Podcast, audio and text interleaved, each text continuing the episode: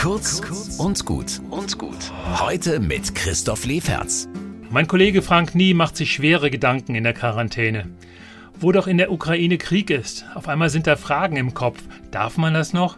Darf man lachen? Sich gemütlich in ein Café setzen, ein Cappuccino genießen? Solche Fragen wachsen aus dem Gewissen. Ich habe es gut, aber die anderen kämpfen oder rennen um ihr Leben. Die bittere Wahrheit ist, das war auch bisher so. Bloß war da der Krieg weiter weg und die Dürre und Ebola.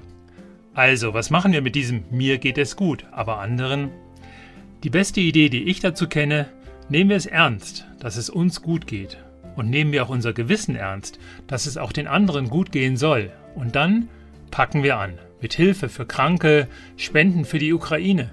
Es gibt so viele Wege, das zu tun, worum uns Gott bittet. Liebe deinen Nächsten wie dich selbst.